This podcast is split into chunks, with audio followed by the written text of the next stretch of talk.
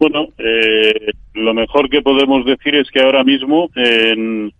en la zona de concretamente 17 80, 17, 85, donde está, donde ha cerrado, es un soportazo de los que hacen época, ¿no? Ya en su momento, eh, durante todo 2021 o la segunda parte de 2021, eh, tremenda resistencia y, y también lo fue eh, a finales del año pasado, por lo tanto, ahora que está ahí, tremendo soporte. Y desde luego, si lo pierde en precios de cierre, vamos a poner un margen 17.70 en precios de cierre, yo me apresuraría a, a irme con esa posición que tiene, sí, sí, me apresuraría a cerrar.